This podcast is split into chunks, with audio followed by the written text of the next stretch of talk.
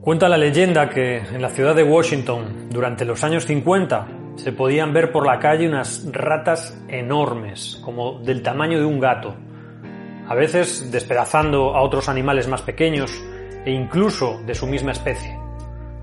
Como en cualquier ciudad grande, en Washington también hay ratas hoy en día, pero parece que en la década de los 50 y de los 60 la situación se estaba convirtiendo ya en un problema demasiado grave en algunas zonas. Deambulaban por todas partes generando pérdidas cuantiosas como cables roídos, cortocircuitos, provisiones perdidas, alimentos arruinados, transmisión de a saber qué tipo de enfermedades infecciosas. En realidad eran una gran amenaza. Pero gracias al ingenio de un hombre llamado Julius Hobson, en la década de los 60 se logró cambiar esta situación por medios, digamos, poco convencionales. Julius Hobson tenía su patio trasero infestado de ratas y estaba harto de avisar a las autoridades, siempre sin resultado. No le hacían caso alguno, quizás en parte por ser negro y vivir en un barrio muy pobre. Frustrado ante la falta de acción del gobierno local, Hobson comenzó a idear un plan que empezó con unos inicios muy prometedores. Cazaba ratas en la calle. Una a una iba capturando ratas, ratas grandes y pequeñas, y las iba metiendo en jaulas. Se tomó su tiempo y trabajó con mucha dedicación hasta que por fin logró contar con un número considerable de ratas. Hobson era un tipo inteligente. Sabía que en la ciudad un problema no suele considerarse como tal hasta que es un problema de blancos. Así que, por última vez, se puso en contacto con las autoridades esperando que solucionasen la situación de una vez por todas. Pero una vez más, no hubo respuesta. Así que decidió pasar a la acción. Ató varias jaulas repletas de ratas al techo de su camioneta y comenzó a pasearse por Georgetown, el hogar de los políticos y empresarios en la época, mientras proclamaba que la liberación de las ratas en el barrio estaba muy cerca. En aquel momento, el noroeste de Washington se componía en exclusiva de vecindarios prósperos de gente blanca y adinerada, mientras que los afroamericanos de clase trabajadora como él vivían en el sur de la ciudad en unas condiciones deplorables.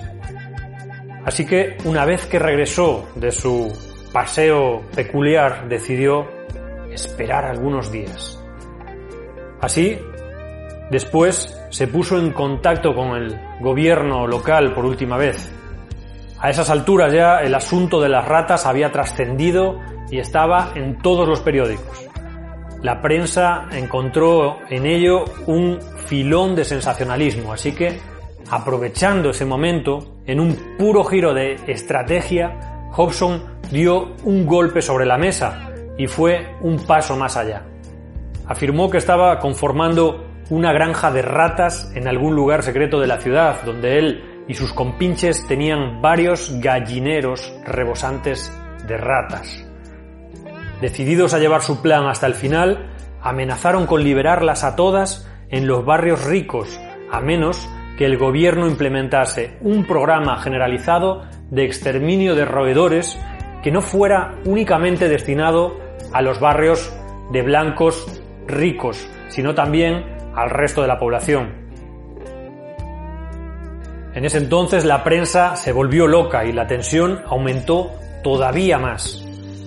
El relato de Hobson se exageró hasta niveles de verdadero escándalo y su influencia en toda la ciudad era ya una realidad palpable. La táctica de Julius Hobson estaba funcionando a la perfección, así que por fin, a partir de aquella acción, empezaron a darse ya los primeros resultados. El gobierno de la ciudad estableció programas de control de ratas para los vecindarios del noroeste y también del sureste. Se lanzaron numerosas patrullas de exterminio y control de ratas y por fin, poco tiempo después, la situación estaba ya mucho más controlada. El héroe de las ratas había triunfado. Con el paso de los años, el mismísimo Hobson confesó, antes de morir, en el año 1977, que todo su plan había consistido en atrapar quizás a una docena de ratas nada más, y que al final, una vez paseadas por toda la ciudad, se deshizo de ellas en el río Potomac. Pero no obstante, el arduo trabajo de la prensa, unido a la febril imaginación de la gente, consiguieron elevar la alarma a un nivel preocupante para la época, lo cual desembocó al fin en esa solución definitiva al problema. Y es que cuando se junta un relato poderoso con la convicción de una persona, con las cosas claras, como en este caso, lo que comienza siendo una simple historia termina por convertirse en una leyenda.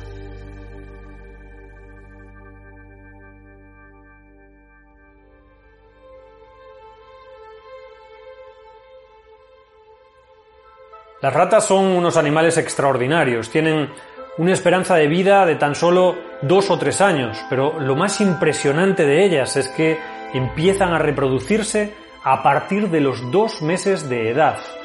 Pero por si fuera poco, se pueden reproducir hasta 13 veces al año, con un total de unas 14 crías por camada. La cuenta es fácil, una rata es capaz de producir en torno a 500 ratas durante toda su vida fértil. Así se explica su presencia permanente en todas partes, especialmente en las ciudades.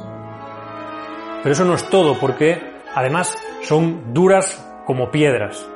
Pueden sobrevivir perfectamente a caídas de más de 20 metros sin lastimarse, son capaces también de sobrevivir a la sed mejor incluso que los camellos y también pueden nadar por más de 72 horas. Son extremadamente inteligentes. Cuando una rata muere, las demás la olfatean para saber cuál ha sido la causa, qué es lo que ha comido o qué es lo que ha sucedido. Entonces relacionan la causa o el alimento ingerido con la muerte de su compañera y así deciden no correr ningún riesgo. De ahí que los venenos solo funcionan durante una única generación y lo mismo sucede también con las trampas y los peligros en general que desafían su vida en su entorno.